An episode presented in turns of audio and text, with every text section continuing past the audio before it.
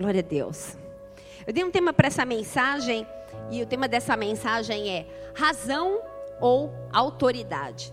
Feche seus olhos, vamos orar. Pai, eu quero apresentar esse momento aqui da palavra diante do teu altar, Deus. Esse momento sacerdotal. Porque até aqui nós entregamos a nossa adoração, entregamos os nossos recursos, o nosso dinheiro, entregamos muitos de nós as nossas lágrimas, entregamos os nossos testemunhos, nós entregamos os nossos filhos nesse altar. Até esse momento, Deus, nós temos entregado aqui, mas nesse momento nós queremos receber uma porção que venha do Senhor. Por isso, esse momento, Pai, que possa ser profético, onde a palavra ministrada seja viva, poderosa e eficaz que essa palavra possa ser ungida e para que isso aconteça, Deus, eu declaro que eu preciso do Senhor mais que todas as coisas. Eu diminuo para que o Senhor cresça. Eu peço que o Senhor tenha misericórdia de mim, porque eu fui a primeira a ser ministrada com essa palavra de uma forma tão profunda nessa tarde, nesse dia inteiro, na verdade. Que essa palavra fale também com os meus irmãos, que essa palavra seja uma ferramenta de confronto, de consolo, de consolo, de restauração, de libertação, de cura. Que o teu nome seja exaltado neste lugar, que o teu nome seja engrandecido nesse lugar.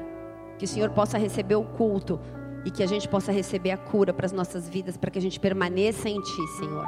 Em nome de Jesus, que o Senhor possa também, Pai, dar ordem aos seus anjos a respeito da minha vida e da vida dos meus irmãos, guardando a nossa mente de toda confusão, de todo devaneio, de toda distração. Nós queremos estar focados no trono da graça. Na verdade, nós sabemos que temos livre acesso ao trono da graça, o véu foi rasgado. Não existe mais nenhum tipo de impedimento, Pai. Por isso, fala com a gente, Senhor. Nós queremos sair daqui diferente de como chegamos. Não mais um culto, mas um culto que que mude a nossa história, Pai. Em nome de Jesus, um culto que faça com que a gente olhe para si e a gente possa se avaliar em, em relação à palavra de Deus e que a gente tenha temor e tremor necessário diante do teu altar para trazer arrependimento, quebrantamento e mudança de atitudes, Pai, nas nossas vidas, Pai. Por isso abençoa as nossas vidas, me abençoa e se conosco. Nós oramos em nome de Jesus. Se você crê, diga amém e amém. Se você crê que Ele vai fazer grandes coisas na sua vida, exalte o nome dEle. Glória a Deus. Eva, Gênesis 2, versículo 18. Eva é uma personagem bem conhecida da Bíblia, todos nós falamos e discorremos acerca dela muitas vezes. E diz assim em Gênesis 2, versículo 18: E disse o Senhor Deus: Não é bom que o homem esteja só far-lhe-ei uma ajudadora idônea para ele. Essa declaração de Deus, ela veio no momento que Deus estava criando, Deus é criador, amém? E ele estava criando todas as coisas e após ele perceber a ausência da mulher, ele disse que algo não estava bom. Não é bom que o homem esteja só. Quem é solteiro aí? Levanta a mão, bem alto. Fica com vergonha não, é isso. Aí, esse é o momento. Não é bom que você esteja só. Amém? Não é bom que você esteja só. Eu creio que nós estamos entrando debaixo de uma unção profética de liberação de casamentos. É verdade. É necessário que as famílias sejam estabelecidas. E essa declaração de Deus veio quando ele viu que Adão estava só e isso não era bom para ele. E em Gênesis 2, versículo 23, houve o primeiro hino, a primeira canção, vou atualizar, a primeira música na Bíblia. E essa música ela veio em homenagem à mulher. Gênesis 2, versículo 23, Adão disse assim: Esta agora é osso dos meus ossos e carne da minha carne, e ela será chamada mulher porquanto do homem foi tomada. A primeira atitude do homem, quando olhou para a criação de Deus e viu que Deus criou algo que seria bom, seria a cereja do bolo, algo que complementaria a criação. A primeira coisa que Adão fez foi o desejo de exaltar essa mulher. Eu estou falando um pouquinho sobre esse assunto porque a gente acabou de sair do Dia Internacional da, da, das Mulheres, né? Que foi na sexta-feira. Parabéns para você, mulher.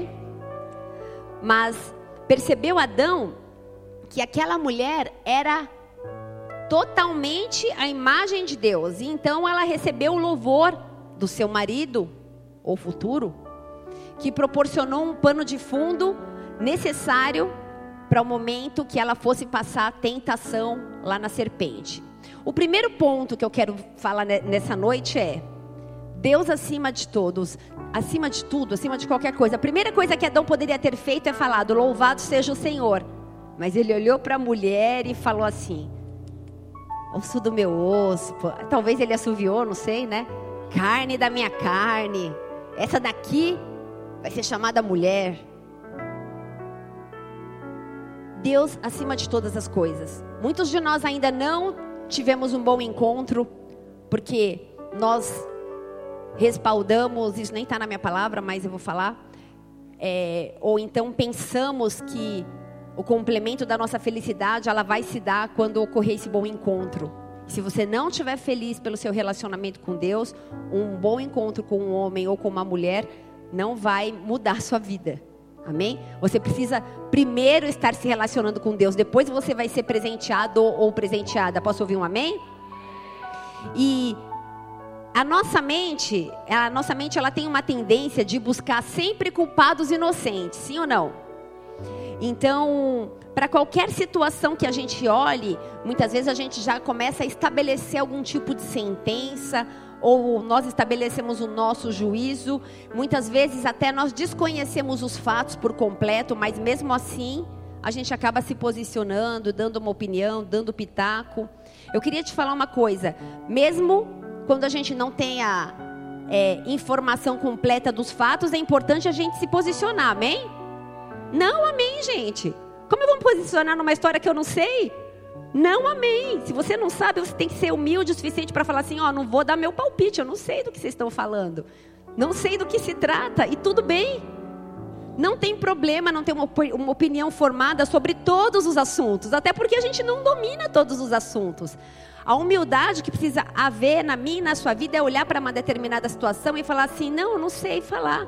Eu não estava presente, eu não ouvi a outra versão, eu não sei do que se trata. Eu desconheço os fatos. Se nós agíssemos assim, as fofocas no globo terrestre diminuiriam num percentual muito grande. Agora sim, que aquele que crê, diga amém. O nome disso é orgulho. A gente tem que ter uma opinião para tudo. Mas isso fica para outra pregação, tá? Não vou falar disso hoje. Mas a gente sempre quer dar um pitaco a mais. A pessoa conta a história dela e fala assim: Mas você não ouviu a minha? Você sempre tem algo a acrescentar. Mas Havia um propósito na hierarquia da criação do homem e da mulher, não sei. Mas ela foi criada para ser adjutora, diga, adjutora. Adjutora, ajudadora, aquela que completa, aquela que complementa. Ela que, na verdade, Eva é a cereja do bolo. E Deus disse que alguma coisa não estava bom.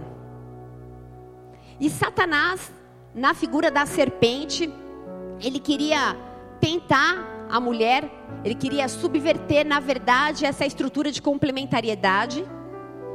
E ao ceder à tentação de Satanás, a mulher ela tomou sobre si o papel de determinar o bem e o mal. Vocês estão comigo?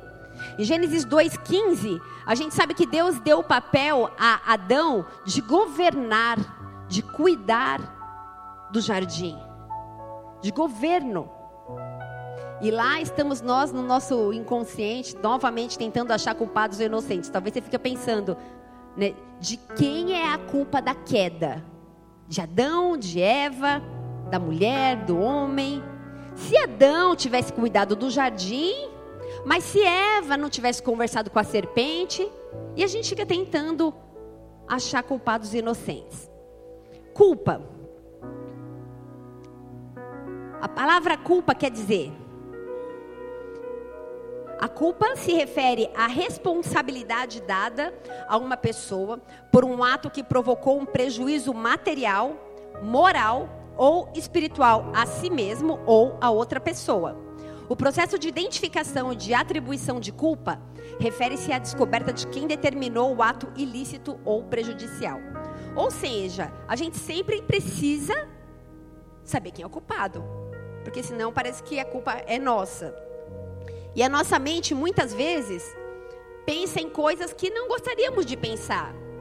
Instintivamente, muitas vezes, nós queremos saber de quem é culpa, quem errou, porque eu estou passando por isso, né? Vou usar, vou ilustrar usando o testemunho da Mari. Posso, Mari? Cadê você? Tá ali, né?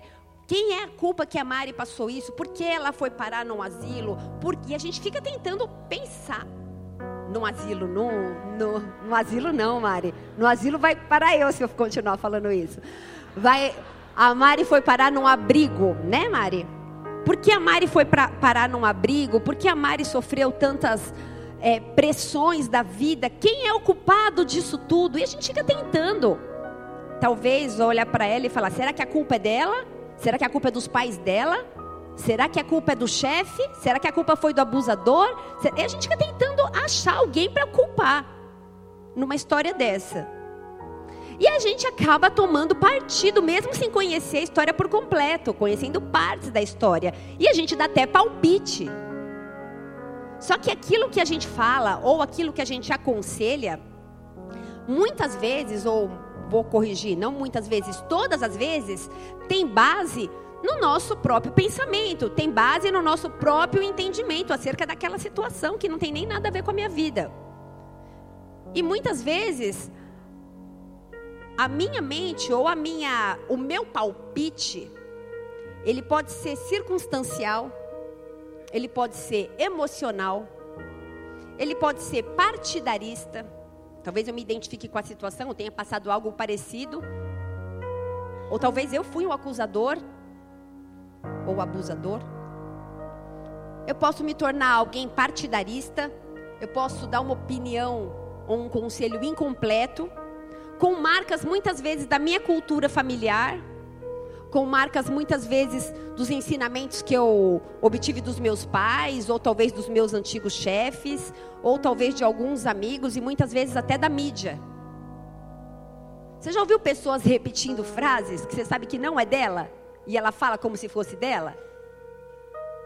Falta um pouquinho de base para ter sua opinião própria. Daí eu pego uma opinião que eu não conheço nem história direito e falo como se fosse a minha opinião. 1 Coríntios 13, versículo 12. Pátia, eu vou ilustrar bastante com passagem, você fica tranquila se você não conseguir me acompanhar, tá? Não sofre não aí. Senão a gente fez o apelo para o Data Show, ninguém vai querer entrar no ministério.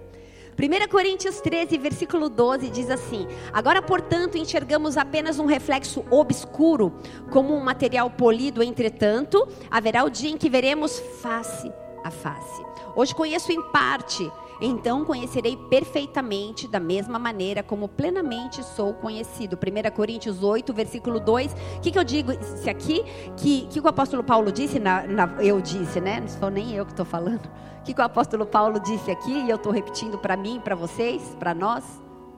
Que a gente não tem um conhecimento total, a gente vê em partes. Um dia a gente vai entender por inteiro, mas hoje o nosso entendimento, ele é parcial. 1 Coríntios 8, versículo 2 fala: A pessoa que imagina conhecer alguma coisa, não tem a sabedoria que necessita. Salmo 139, versículo 6, fala assim: tal conhecimento para mim é demasiadamente maravilhoso e tão elevado que eu não consigo compreender totalmente. Posso falar? A gente nunca vai ter o entendimento completo de determinada situação. Sempre a gente vai entender uma parte, um contexto, uma versão. Vou recapitular aqui a história de Adão e Eva na queda. Deus encarregou Adão de algumas coisas.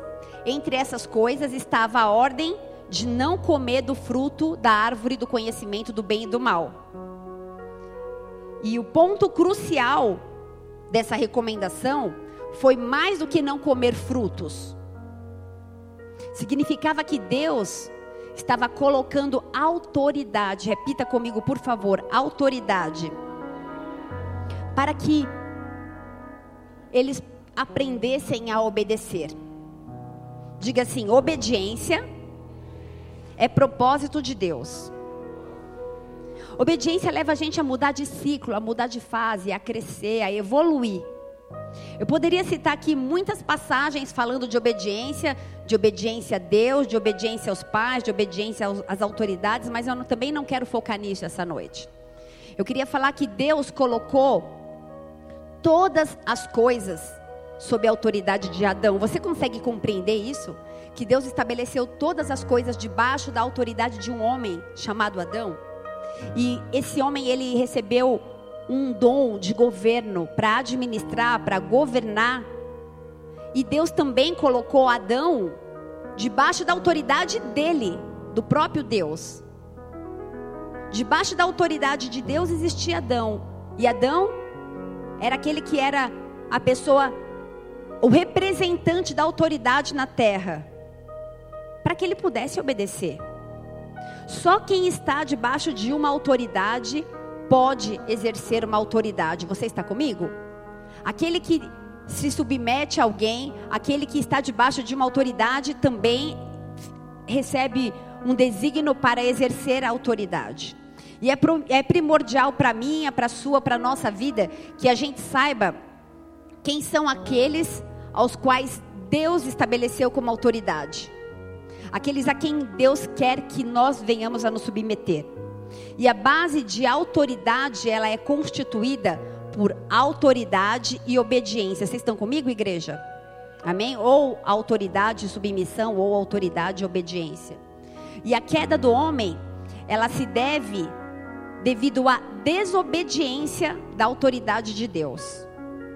Rebelar-se contra a autoridade representativa, no caso de Adão, que estava representando o próprio Deus, é o mesmo que rebelar-se contra Deus. E sabemos que rebeldia é como pecado de feitiçaria. Romanos 5 também diz que pela desobediência de um só homem, muitos tornaram-se pecadores.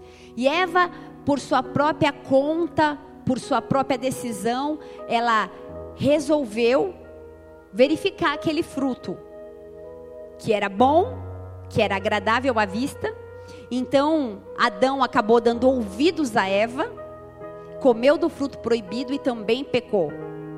Também foi rebelde. Sei que essa história não é novidade para ninguém, mas o que eu quero nessa noite é estabelecer alguns princípios para que a gente possa ser curado. Amém? Rebelde é aquele que não se submete que não acata ordem ou disciplina, aquele que é insubordinado. Esses dias eu estava conversando com uma pessoa que falou assim para mim: eu não entro em ministério porque eu não me submeto a ninguém. E às vezes, como pastor, é difícil um aconselhamento, porque eu preciso falar isso é síndrome de Lúcifer. Todos nós precisamos nos submeter a alguém. Você está aí, igreja? Amém? É muito sério isso, que essa conversa tenha gerado cura em nome de Jesus. Eva estava debaixo da autoridade divina de Deus e também debaixo da autoridade de Adão. Havia uma dupla autoridade a ser submetida. E Eva, ela cedeu aos desejos e às vontades dela. Comeu do fruto. Ela não se importou se era certo ou se está errado. É isso que é a questão. Esse é o ponto-chave. Ela não se importou se era certo ou se era errado comer aquele fruto. Quantas vezes nós olhamos para situações e fatos das nossas vidas, na verdade, sem se importar se a decisão que nós vamos tomar é certa ou é errada diante de Deus, que é a autoridade estabelecida sobre a minha e a sua vida, amém? Ah, não, mas eu sou adulto, eu já fui criado assim, ninguém manda em mim. Quem governa as suas atitudes? Você ou a palavra de Deus? Essa resposta só você pode dar. Engraçado que muitas vezes a gente se preocupa em obedecer às leis, à Constituição. Nós somos, estamos debaixo de dois livros que regem leis sobre as nossas vidas, amém? Um é a Constituição e outro é a palavra de Deus, amém? Um de cada vez, amém? Glória a Deus. A Constituição a gente se submete, porque senão a gente vai preso. Mas muitas vezes nós não nos submetemos com total lealdade à palavra de Deus, Que na verdade é a nossa régua de medir, vai ser a nossa régua de medir no dia do julgamento eterno. A gente se preocupa mais em ser preso aqui, mas a gente não se preocupa com aquilo que vai acontecer com a minha e a tua vida eterna. Deixa eu te falar uma coisa. Nós somos seres eternos, nós fomos, fomos criados para a eternidade. O Senhor soprou em mim, você o fôlego de vida. E toda a atitude baseada em desobediência implica em queda. Toda atitude baseada em desobediência implica em rebeldia. E muitos baseiam-se em tomar decisões ou a, ou, ou a obedecer ou não obedecer, em fazer o que gostam e se recusam a fazer o que não gostam. Aí esse discurso é muito conhecido no nosso meio. Talvez você já tenha ouvido algumas vezes, ou já tenha até dito isso. Eu faço o que eu gosto. Eu sou livre. Eu faço o que eu tenho vontade. Nós muitas vezes não meditamos se nós estamos agindo em obediência. E nós começamos a executar os nossos trabalhos baseados muitas vezes no nosso ego e na desobediência à palavra de Deus. E a queda em Gênesis ela estabeleceu o caos, a queda, ela estabeleceu a desordem no universo. E muitos de nós, cada um de nós, muitas vezes a gente pensa, nós pensamos que somos capazes de distinguir o que é bom e distinguir o que é mal. Cada um sente-se capaz, habilitado para julgar e para sentenciar questões das quais muitas vezes a gente nem tem conhecimento. Muitas vezes a gente se torna juiz. Muitos de nós se tornam deuses, com D minúsculo. Deuses de si mesmo. E essa é a loucura da queda. A loucura da queda é que o homem tornou-se Deus de si mesmo. O nosso conceito de obediência, ele é tristemente inadequado. Muitos de nós vivemos como deuses, vivemos como amantes de si mesmos, em um estado cego muitas vezes de rebeldia sabemos que a nossa fé, ou na verdade sabemos que a fé, ela é o princípio pelo qual a gente obtém a vida e a vida eterna, mas a obediência é o princípio pelo qual essa vida é vivida. Não adianta termos fé e não sermos obedientes. Eva, em seu diálogo com a serpente, o pastor até disse, né? Eva teve uma capacidade sensacional de ficar amiga da serpente. Desculpa. Eva, em seu diálogo com a serpente, em Gênesis 3, versículo 1, ela nos ensina muitas coisas. E a primeira coisa é que a gente não tem que fazer amizade com qualquer um, nem com serpente. Que a gente não tem que ceder às manipulações. A gente precisa tomar cuidado com as distorções dos fatos. Diga, distorções. Quantos fatos chegam até nós completamente distorcidos e a gente toma aquilo como verdade? A gente precisa lembrar que toda moeda tem dois lados. Gênesis 3, versículo 1 diz assim: Ora, a serpente era a mais astuta que todas as alimárias do campo que o Senhor Deus tinha feito. E esta disse a mulher: É assim que Deus disse: Não comereis de toda árvore do jardim? E disse a mulher à serpente: Do fruto das árvores do jardim comeremos, mas do fruto da árvore que está no meio do jardim, disse Deus: Não comereis dele, nem tocareis, para que não morrais. Lá vem o nosso senso de justiça de novo, inconsciente. Eu duvido que você não pensou aí em culpa, culpa para Eva, culpa. Nem Adão e nem Eva enxergavam a malícia nem a astúcia daquela serpente, porque eles estavam nus, na verdade em inocência mesmo. Eles eram ingênuos, eles eram puros. Porém, a gente pode até ser ingênuo e a gente pode até ser puro, mas a gente precisa ter temor. Amém? O pastor falou sobre a natureza da Eva, de falta de, de temor, que a fez mentir, adicionando palavras a Deus. Eva disse que Deus disse quando Deus não disse. Não comereis e nem tocareis. Isso nunca saiu da boca de Deus. Faltou temor. Mas quantas vezes a gente age assim? Fulano falou, que ciclano falou, que fulano viu. Quando você viu, você está numa fofoca. Você não sabe nem de onde começou e nem como começou. A gente não sabe a motivação de Eva. Se foi vaidade, se ela quis supervalorizar a ordem de Deus. O fato é que houve mentira. Houve manipulação. Houve manipulação de uma direção que foi dada por Deus. A mentira foi a porta de entrada. Gênesis 3, versículo 4, o diálogo continua. Então a serpente disse à mulher: Certamente não morrereis, porque Deus sabe que no dia que dele comer, se abrirão os vossos olhos e serei como Deus, sabendo o bem e o mal. E viu a mulher que aquela árvore era boa para se comer e agradável aos olhos e árvore desejável para dar entendimento tomou do seu fruto e comeu. E deu também a seu marido, e ele comeu com ela. A serpente contradisse Deus. A tentação de desobedecer envolvia obter conhecimento. Na verdade, obter conhecimento antes de aprender a obedecer. Muitos de nós queremos ensinar, queremos dar testemunho, queremos falar, mas a gente não consegue sentar para aprender a obedecer. A gente precisa sentar e aprender a obedecer. A gente precisa conhecer os rudimentos da, da, da palavra de Deus. E essa atitude de Eva envolveu o nosso agir, o agir da nossa maneira, ao invés de agir da maneira de Deus. E muitas vezes, quase todos os dias, eu e você agimos assim. Agimos à nossa maneira, da forma que nós achamos. E Eva, ela foi estimulada no versículo 6 por seu apetite, pela ambição. Apetite a gente pode ligar ao pecado de glutonaria, ambição à ganância ou à concupiscência dos olhos. Mas pecamos porque nós ouvimos a criatura ao invés do Criador. Deixa eu te dar uma dica nessa noite. Para de ouvir a criatura e vai ouvir o Criador. Ele quer falar comigo com você. A gente está buscando conselhos demais na criatura. A gente peca por ouvir demais a voz da criatura e de menos a voz do Criador. A tendência que nós temos para a desobediência, ela está baseada na nossa vaidade, que muitas vezes é oculta para a gente.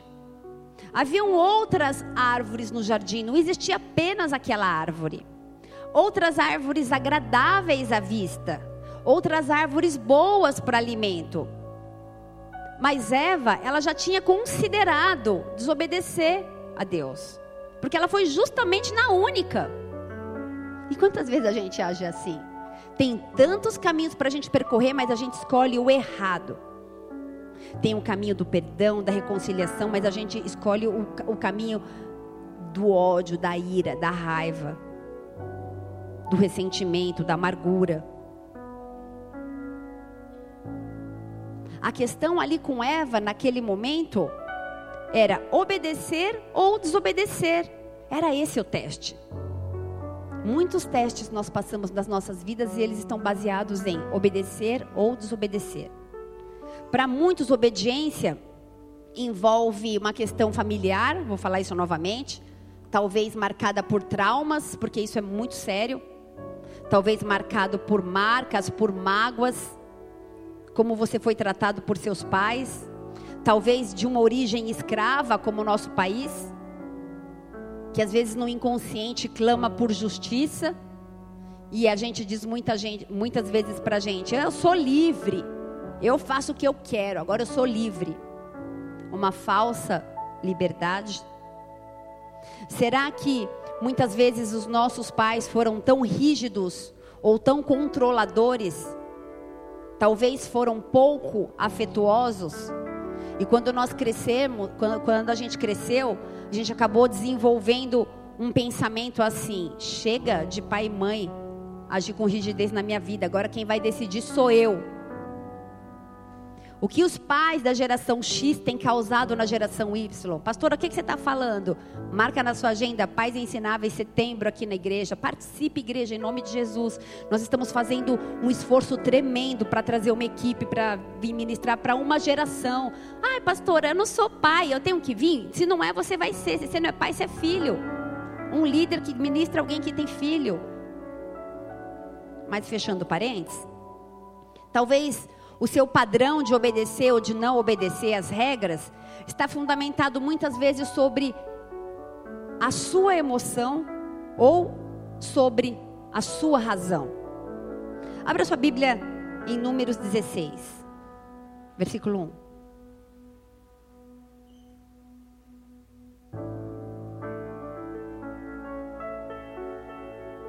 Diz assim: Corá ou Coré, depende da tua versão. Filho de Izar.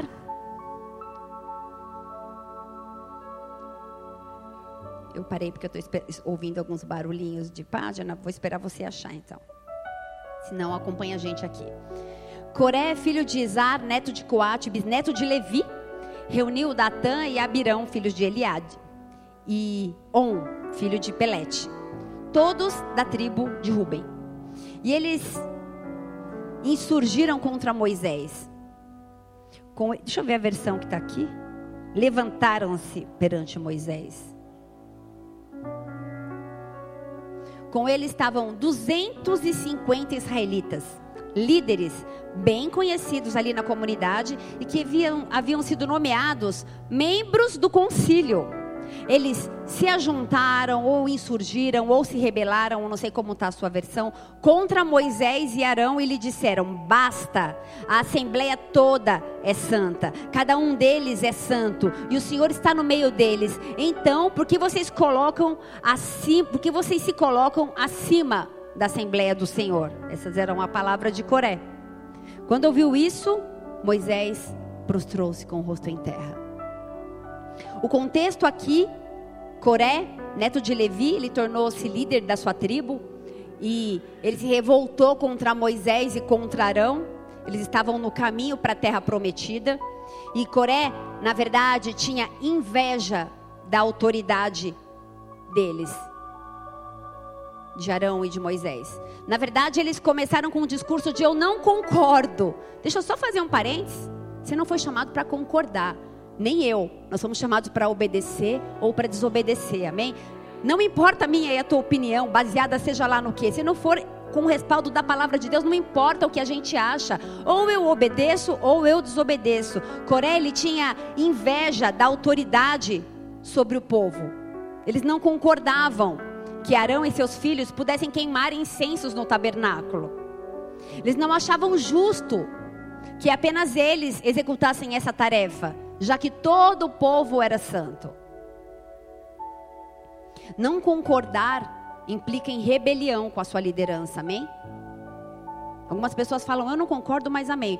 Isso me causa dor de barriga pela vida da pessoa, porque eu falo, filho, se você não concorda, precisa mudar a mente, tem alguma coisa errada. Se você não crê que a tua liderança ela é dirigida pelo Espírito Santo de Deus, você está no lugar errado. Isso não quer dizer que a gente não vai falhar, amém? Na verdade, a gente falha e a gente aprende com as falhas. Eu não sou a mesma pastora de oito anos atrás. A nossa igreja vai entrar no mês que vem no aniversário de oito anos. Os erros que eu cometi, alguns eu não cometo mais, alguns eu ainda cometo. A gente estava no nosso grupo do louvor esses dias. Deus usou a vida de um dos irmãos. Antigamente, se chegasse cinco minutos atrasado, eu falava: irmão, senta, hoje você não vai ministrar, você vai receber. Eu não perguntava o que aconteceu, eu não queria saber, eu achava que ele tinha um compromisso, ele tinha que chegar. Esses dias a gente ficou esperando um irmão aqui, quase uma hora de atraso. E Deus falou com paixão, hora que ele chegou. E a gente ficou esperando a pessoa para ensaiar. Todo mundo chegou no horário. Talvez fosse em outro tempo para falar: senta, fica aí, recebe. Você tem que amadurecer. A gente erra. Mas sabe qual é o nosso problema? A gente sempre tem uma opinião acerca da vida da outra pessoa. A gente não consegue se compadecer. Eu não consigo olhar talvez para o dito e imaginar que hoje ele é uma outra pessoa daquilo que ele já foi um dia. E eu já tenho o meu desígnio sobre o que eu acho dele. Eu não sei o que ele está passando, de onde ele vem, o momento da vida que ele está vivendo. A gente precisa se basear e ser respaldado na palavra de Deus no amor, na misericórdia, na graça e na justiça também, porque Deus é fiel e é justo. Amém? E ele não se contradiz em sua própria palavra. Mas não concordar com a tua liderança tem algo errado no teu coração. É uma raiz de rebeldia. E toda rebelião, ela envolve sempre inveja de alguém ou de alguma coisa, ou de uma posição, ou de um salário, ou de um amigo, de um parente, às vezes até do cônjuge. Em vez de confiarmos no Senhor, a gente tenta agir muitas vezes baseado na nossa justiça própria. E a nossa justiça própria é trapo de imundícia, diz o Senhor. Não serve para nada aquilo que eu acho. E muitas vezes a gente cria mais em nós mesmos do que no poder de ação de Deus. Eu creio mais na força do meu braço do que naquilo que Deus pode fazer. Você está aí, igreja? A rebelião, a rebelião ela assume muitas formas e ela tem resultados e consequências diversas, nefastas, que leva até a morte, seja ela física ou espiritual. Glória a Deus, Mari, que você está aqui, que podia ter morrido espiritual e fisicamente também. Mas a raiz é sempre a mesma: é pecado ou desobediência obstinada. Eu não concordo, eu não creio, e Deus está na minha casa também. O discurso mais ouvido dos últimos dias é: eu não preciso ir na igreja. Eu chego, sento na última cadeira, recebo Deus, Deus está aqui, fala comigo. Eu não preciso entrar em ministério, eu não quero me relacionar com pessoas. Deus morreu por causa de quem? De pessoas. E a gente não pode querer se isolar. As pessoas são instrumentos de cura na minha e na sua vida. Através de pessoas eu consigo olhar para uma Juliana de oito anos atrás e falar: eu não quero mais ser assim, agora eu vou ser diferente. Que talvez daqui oito anos eu seja mais diferente ainda. Espero que o Senhor venha aperfeiçoando cada vez mais a minha e a sua vida. Mas Coré, ele ele tinha as funções dele. Eu não entendo muitas vezes por que ele teve esses ciúmes, essa inveja. Ele era um levita, ele tinha funções importantes de confiança. Ele tinha responsabilidades no corpo, no templo, ele tinha tarefas. Deixa eu te falar uma coisa: cada um foi chamado para um, um propósito. A gente, aquele que canta, cante, ministre. Aquele que intercede, que ora, ore. Aquele que zela, zele. Tudo isso é muito importante para Deus. Aquele que está lá em cima cuidando das crianças, cuide com excelência mas é uma inveja daquilo que o, o dom do outro, eu, um dia eu vou tocar igual o meu irmão. Mas Deus deu o dom para ele, porque eu posso até aprender, me inspirar, mas eu não posso querer ser ele.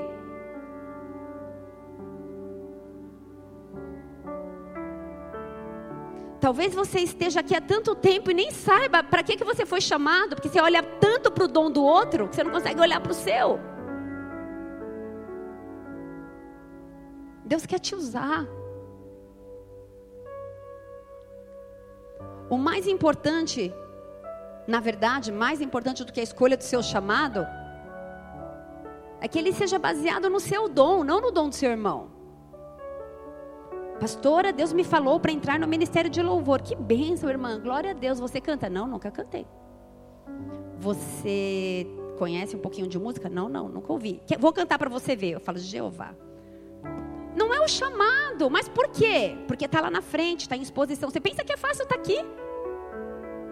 O tanto de vergonha que eu já passei aqui em cima, o tanto de erro. Se eu estou aqui ainda é por causa de Jesus.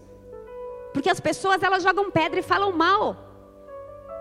A sua motivação de fazer qualquer coisa tem que ser pelo Senhor.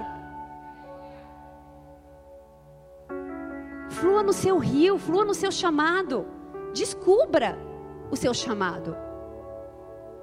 Não vai virar um coré da vida. Não deixa a rebeldia nem a desobediência tomar conta do seu coração. Ele estava ali, ele fazia parte. Daqui a pouco ele se perdeu. A insatisfação nasceu no coração dele.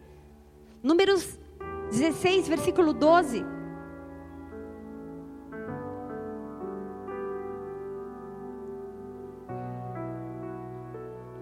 Não basta, minha versão é diferente. Não basta, versículo 12? 16, 12. Não basta você ter nos tirado de uma terra onde há leite e mel com fartura. Será que eu dei errado? 13? Passa para o 13, então. É, isso aí, obrigada. Não basta você ter nos tirado de uma terra onde há leite e mel com fartura para matar-nos no deserto? Opa! Eles estão falando que no, no Egito tinha leite e mel e que no deserto eles iam morrer? Completamente loucos. Não basta você ter nos estão falando com Moisés, ter nos tirado de uma terra onde há leite e mel com fartura para nos matar nesse deserto e ainda que se faz, ainda ainda assim quer se fazer chefe sobre a gente? Além disso, você não nos levou a uma terra onde há leite e mel com fartura e nem nos deu uma herança de campos e vinhas. Você pensa que pode cegar os olhos destes homens? Não iremos contigo. Esses homens tinham para si que a terra que manava leite e mel era o Egito. Posso te falar? tenho conversado com tanta gente olhando para o Egito e falando que antigamente era bom. Antigamente, eu falo, não é possível que eu estou ouvindo isso de você. Saudades do Egito. Se você não me der cebola, eu volto para o Egito. Se você não tirar a água da, do, do poço, eu volto para o Egito. Parece que eu estou fazendo um favor que você está aqui. Você quer voltar para o Egito? Porque você acha que lá tem leite e mel? Precisa de uma mudança de mente, tem alguma coisa errada. Cuidado para não basear a sua obediência na razão. O que tem permeado a tua obediência? Qual tem sido a tua razão? Quanto mais Coreia, esses 250 homens, que acompanhavam. Deixa eu te falar uma coisa: a rebelião nunca é um caso isolado, sempre é um monte. Eu falo, Deus da glória, puf, puf, vai vindo. Assim eu falo, meu Deus, mais um, mais um, mais um. Só que no final, de uma forma bem resumida, a terra se abriu uma fenda e engoliu aqueles homens. Quanto mais Coreia e os seus homens raciocinavam sobre aquilo que os olhos deles estavam vendo, eles não conseguiam ver que a terra que emana leite e mel ia chegar. O deserto faz parte do processo. Você está no deserto, irmão, você não vai viver no deserto, não. Faz parte, você vai chegar lá. Não desiste, não. Pode estar tá seca a terra, mas você vai chegar onde mana leite e mel, porque essa é a promessa. E eu sei em quem eu tenho crido, num Deus fiel. Amém? Dê uma salva de palmas a Jesus. Aleluia.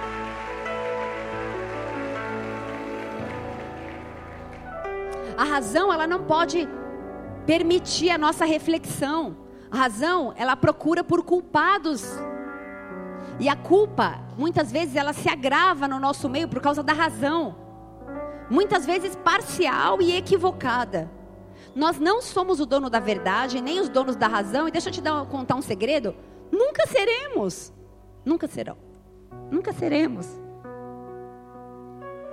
A nossa relação com Deus não pode ser fruto de lógica nem de bons argumentos, nem de coação ou de medo.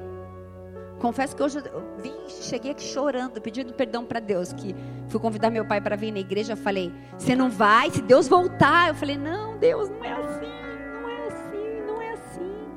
Não pode ser coação, não pode ser medo. Não é assim. Quantas vezes a gente age assim? Eu agi assim hoje.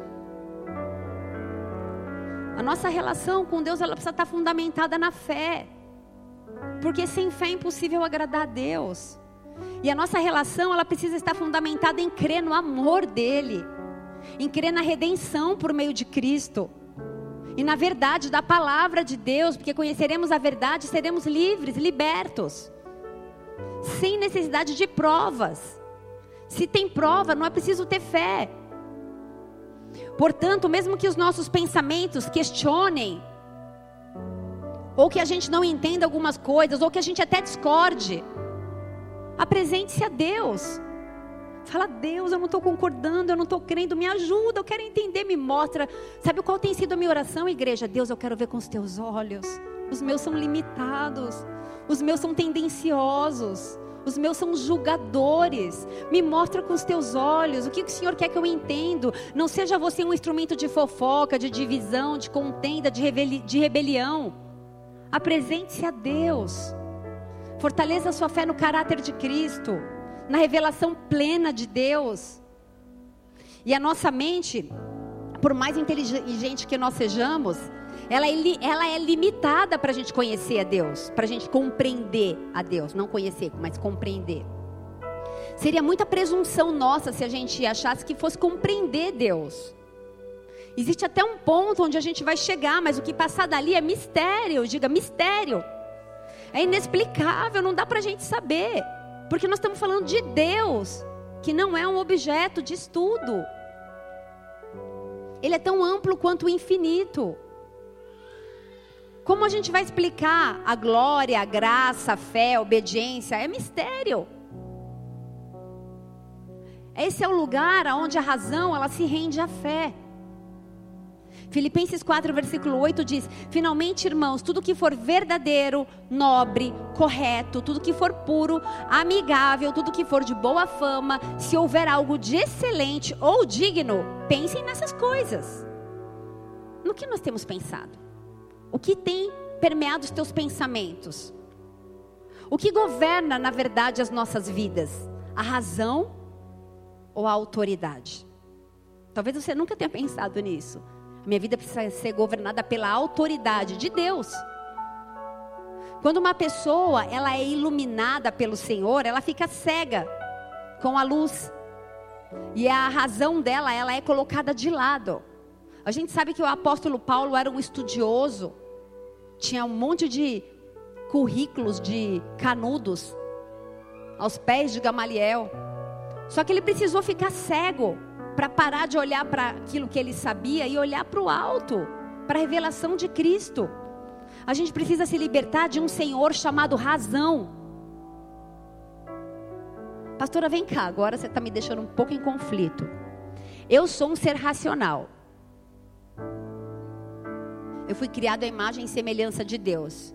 Eu aprendi a raciocinar desde pequeno. Inclusive, eu estava hoje fazendo a palavra escutando meu marido ensinar meu filho contar. Não, raciocina, pensa. Você é inteligente. Eu falei, nossa, Jesus, a gente ensina isso. Desde a infância até a fase adulta, nós fomos ensinados a pensar, a ter raciocínio. O princípio básico da vida é o raciocínio. Como que eu vou acabar com isso então? Para acabar é necessário literalmente a gente sacrificar a própria vida da nossa carne. Diga, ai. Existem dois tipos de cristãos: os que vivem no nível da razão e os que vivem no nível da autoridade. Decida qual é você. Você já ouviu falar em espírito da Grécia? Eu em Daniel 10, versículo 20, não precisa abrir, depois você abre lá na sua casa e, lê sobre isso.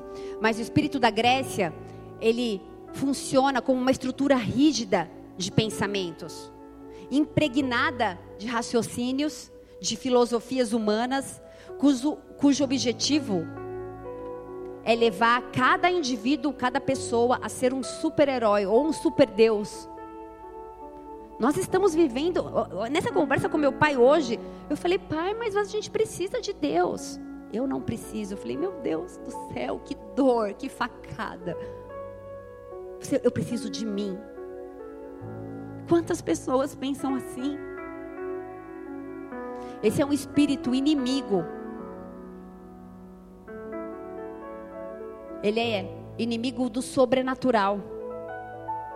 É uma influência que tem estado na igreja e tem paralisado tudo aquilo que é profético, tudo aquilo que é sobrenatural.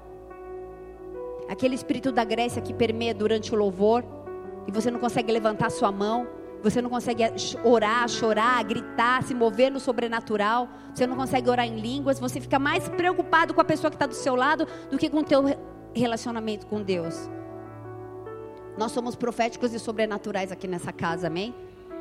E esse espírito, ele tem se manifestado em forma de pensamentos que tem limitado a vida de muitos crentes. Para que eles não entrem no reino de Deus. Para que eles vivam uma vida incrédula nessa terra. Para que eles possam não provar dos ambientes espirituais, da atmosfera espiritual, da atmosfera sobrenatural. Os gregos, eles dominaram o mundo, eles influenciaram todo o ocidente com uma filosofia, com as artes, com os esportes, com o sistema político, com o sistema de educação. São as bases que permeiam a nossa cultura. Você está aí? A gente não tem como viver nesse mundo e ser espiritual e ser sobrenatural sem estar envolvido com o esporte, com artes, com o sistema político, a, com a educação. Nós não somos nesse mundo, mas nós vivemos nesse mundo. E esse mundo jaz do maligno. A palavra jaz, ela vem de jazigo, de morte. O mundo está morto no maligno, que é Satanás.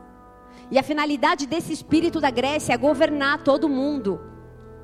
O espírito da Grécia, ele traz o humanismo. Essa filosofia, ela começou com Heráclito, que foi um filósofo é, que nasceu em Éfeso, que trabalhou em resumo para destronar Deus do centro da atenção e para pôr no lugar de Deus o homem. Como se o homem fosse Deus. Sabe aquilo? Eu quero, eu posso, eu consigo, que você vê nos coaches por aí? Cuidado com esses coaches da vida. Eu já fiz, tá? Coach. Mas hoje em dia a gente vê a pregação do humanismo. O espírito da Grécia é um espírito que traz o intelectualismo. E eu não estou desafiando ninguém a parar de fazer faculdade nem ser ignorante. Muito pelo contrário, a gente incentiva que você estude.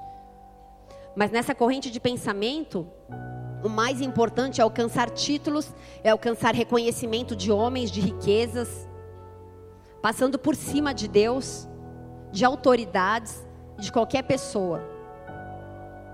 A razão, muitas vezes, é o pensamento grego que rege o universo.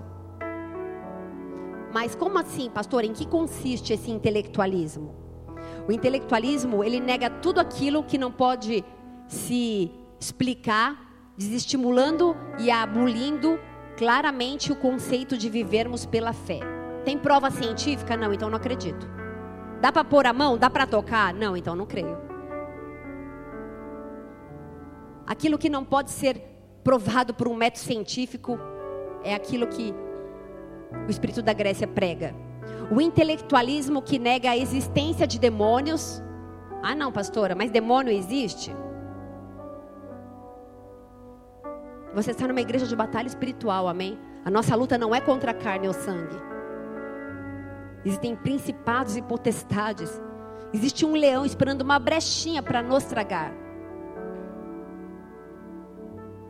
E quando esse intelectualismo nega, muitas vezes dentro das próprias igrejas, a existência desses demônios que existem, eles estão servindo de empecilho para a libertação de muitos cristãos que ainda acabam vivendo e alimentando esses pactos. O espírito da Grécia é aquele que nega a cura divina, que descarta os dons do Espírito Santo, que humaniza a palavra de Deus. Ai, mas a palavra de Deus foi escrita por homens? Não, por um elefante que não foi. Foi por um homem inspirado por Deus. O espírito da Grécia, ele potencializa o amor para beleza e estética. Amor e adoração ao corpo físico, culto ao corpo. Isso também não é novidade, a gente tem vivido isso. O corpo físico, ele foi exaltado de tal maneira que ele se, conver... que ele se converteu num objeto de paixão e de lascívia. Em Romanos 1 a gente lê isso. E hoje, isso pode ser observado em muitas situações de culto ao corpo. Eu não estou falando de saúde, amém? É saudável ir na academia. É sal... O corpo é o templo do Espírito Santo. Seja sábio em nome de Jesus. Tenha discernimento da... acerca daquilo que eu estou falando. Não seja roubado. Estou falando de exagero. Aquilo que te rouba daquilo que Deus tem para você. Mas eu estou falando de pessoas que mudam a vida e o foco no propósito de adoração a Deus para cuidar do corpo. Acorda pensando na academia, no que eu vou comer, não sei o que lá tudo bem cuidar. Eu acabei de fazer uma dietona, emagreci, estou super feliz, fico em cima ali da, ali da dieta. A Ari começa essa semana comigo lá, em nome de Jesus nós vamos malhar de novo. Não é disso que eu estou falando. É um desejo desenfreado para cultuar o corpo. Um dia adorador, um dia que é só ir para academia? Tem alguma coisa errada.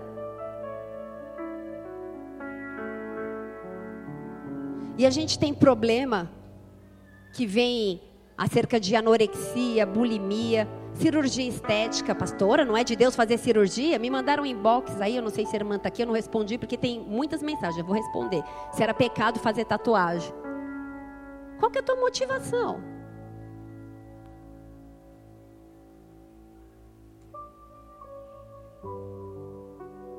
Equilíbrio, igreja. A gente precisa de equilíbrio, de maturidade. A gente não precisa viver um evangelho de, com uma listinha de regra de pode ou não pode. Você tem o Espírito Santo de Deus. Ele habita em você. O espírito da Grécia potencializa o amor aos esportes. Agora eu vou precisar de maturidade, amém? Você vai falar, a pastora falou que fazer esporte é pecado. As Olimpíadas, elas tiveram a sua origem lá na Grécia. Mas o que estava realmente por trás disso? O espírito da Grécia é um espírito de competitividade que usava os esportes para satirizar os cristãos. Os cristãos eram jogados aos leões. Pega um livro, vai ler sobre a história do Coliseu. O espírito da Grécia é aquele que te diz que você precisa ser o melhor a qualquer custo, puxando o tapete de quem for, de quem for preciso, de quem passar pela sua frente. E a gente ensina para os nossos filhos que o que importa é competir, sim ou não? Eu espero que sim. Que a gente não vai ganhar sempre na vida. Mas o espírito da Grécia ensina que a gente tem que ganhar. O espírito da Grécia deu origem às máscaras. A palavra ator na língua grega quer dizer hipócrita. Nada contra os atores. Minha filha está fazendo teste para atriz, tá? Passou, vai lá para Brasília. Tá, eu sou ser humano igual vocês. Mas hipócrita é aquele que demonstra uma coisa quando sente ou pensa outra coisa. Que dissimula a sua verdadeira personalidade. Sabe aquela pessoa que você conversa e nunca sabe se é ela mesma? Se é um papel? Você olha, você não sabe se aquilo lá é uma atuação.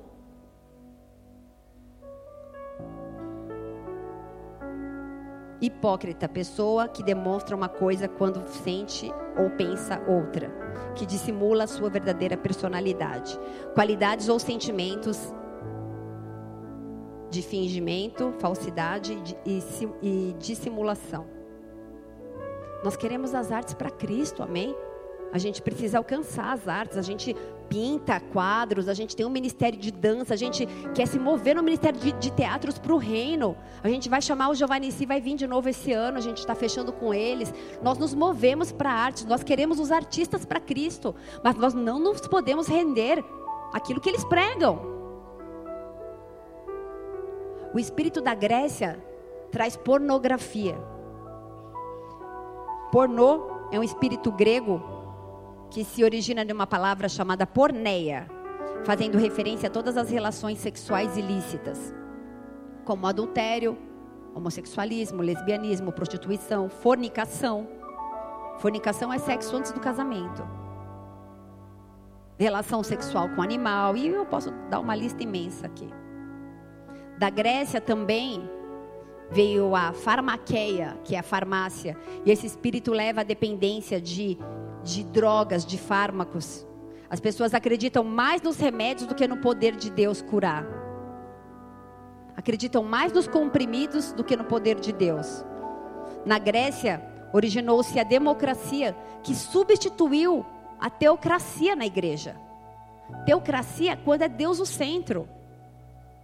Quantos pastores de igrejas tra tradicionais a gente tem visto serem expulsos por um grupo de membros que agem pela razão e não pela obediência. Em Atos 17, versículo 21, diz assim: Todos os, os todos de Atenas, os estrangeiros e os residentes, de outra coisa não cuidavam senão de ouvir as últimas novidades. Além de tudo, era um povo fofoqueiro. O povo da Grécia, ele, potencia, ele potencializava o interesse nas novidades, na fama, no entretenimento. Pastora, por que nessa noite eu vim nessa igreja para ouvir sobre o espírito da Grécia? Porque muitos de nós temos as nossas mentes aprisionadas, amém?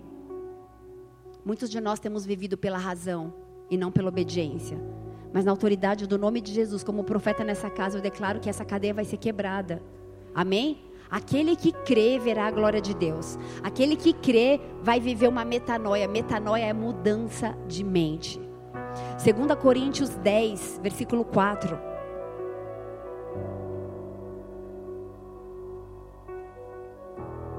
Eu já estou acabando.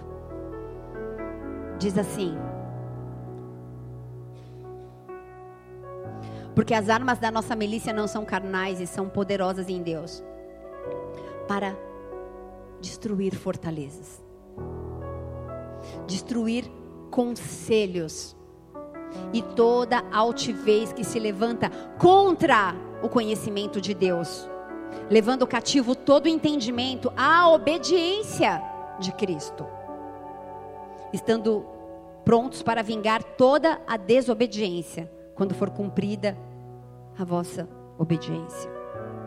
As nossas mentes andam tão cativas por influências, talvez como de Eva, como de Coré, ou tantos outros exemplos que a gente tem na Bíblia, que nós temos nos tornado rebeldes, desobedientes, cheios de si mesmo, deuses, orgulhosos, cheios de razão.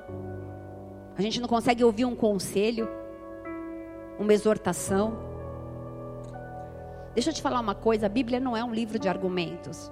Romanos 9, versículo 20 fala assim: Quem és tu, homem, para discutir com Deus?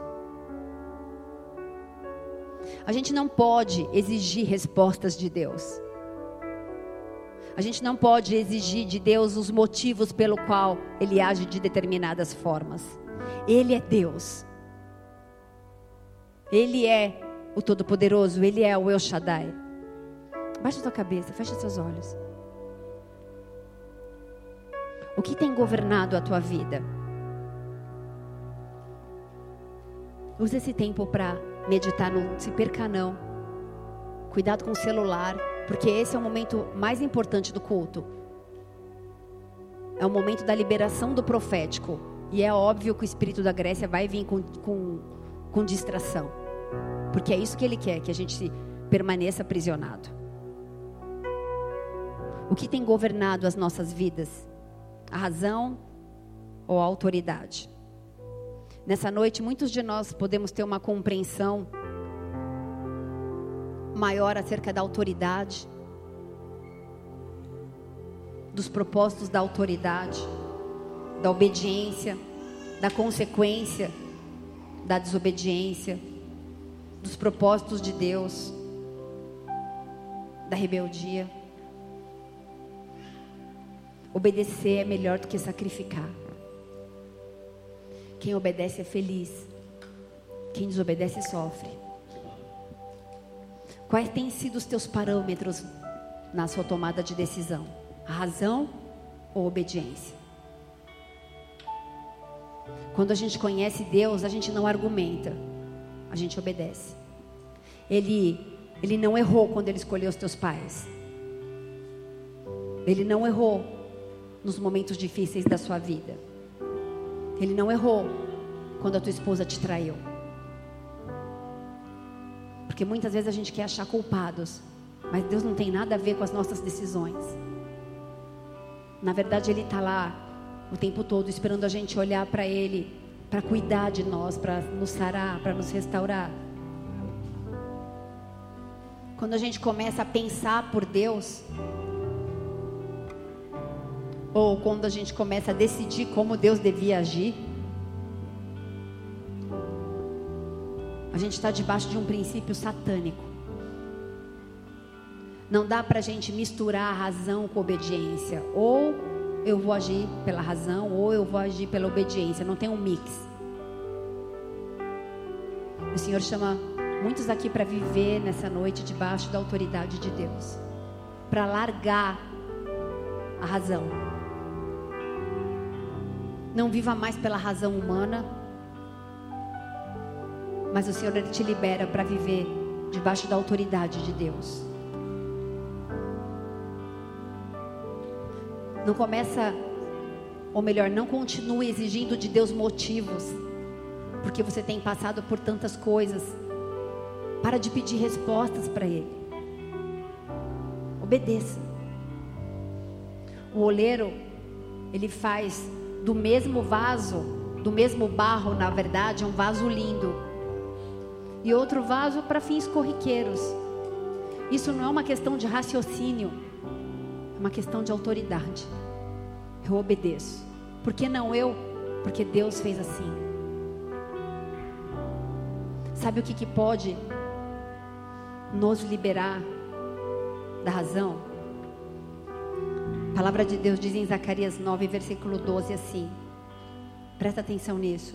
Suscitarei a teu filho, aos teus filhos, ó Sião, contra os filhos da Grécia. E porei Sião como espada de um valente. O, o Senhor levanta Sião nessa noite, nessa igreja. Você é Sião. Sião é o povo de Deus. Sião é um povo de Deus que recebe uma espada. E a espada é o único instrumento da armadura de Efésios que é arma de ataque. O Senhor te dá uma espada contra o espírito da Grécia. Sião é a cidade de Davi, Sião é a nova Jerusalém. Sião no Novo Testamento recebe o significado de reino espiritual, Jerusalém celestial. Citarei a teus filhos, ó Sião, contra os filhos da Grécia.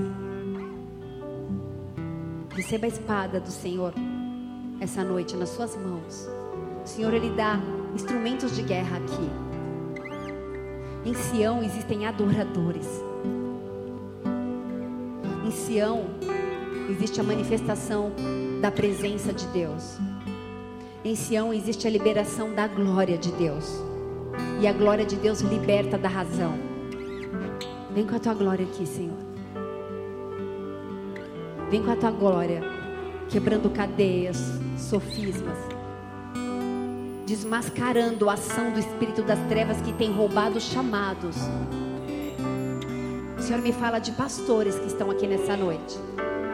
Não é um, não são dois, são muitos homens e mulheres de Deus que receberam um chamado, que receberam um selo, mas foram intimidados pelo espírito da Grécia e têm se movido pela razão e não pela obediência. O Senhor cura muitos de depressão nessa noite.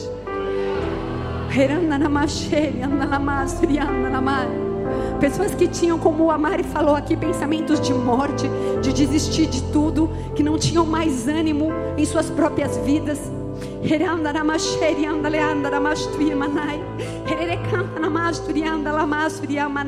Eis que as coisas velhas se passaram. Eis que as coisas velhas se passaram. E o Senhor te leva para um novo momento da sua vida. Um novo momento onde você vai viver o sobrenatural.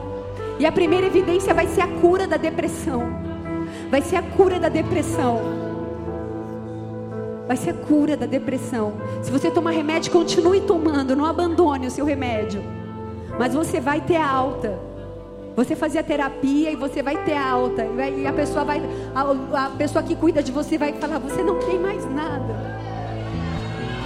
E você vai falar porque eu sei quem me tocou e quem me curou. Eu sei quem eu tenho crido.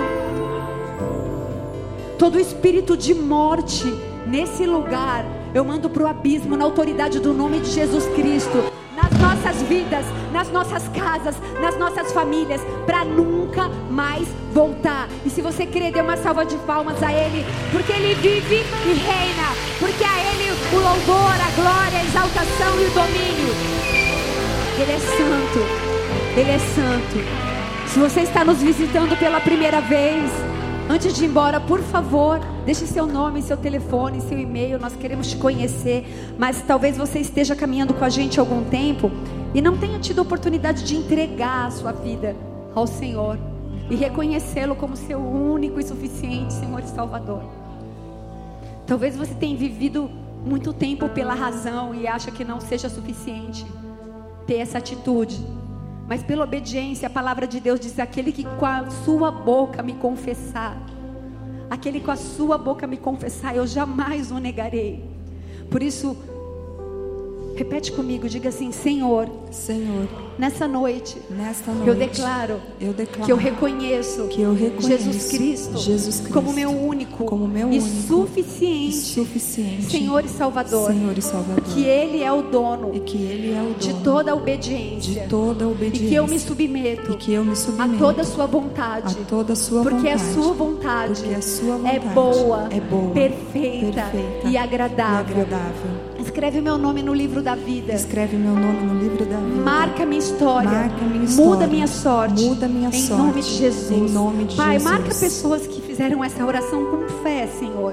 Com fé. Eu declaro em nome de Jesus que nenhum vai se desviar, nem para a direita e nem para a esquerda. Que todos chegaremos juntos, Pai, ao grande dia. Porque nós clamamos e dizemos: Maranata, hora vem. Ele disse que veio, ele vai vir. Dê mais uma salva de palmas a Ele.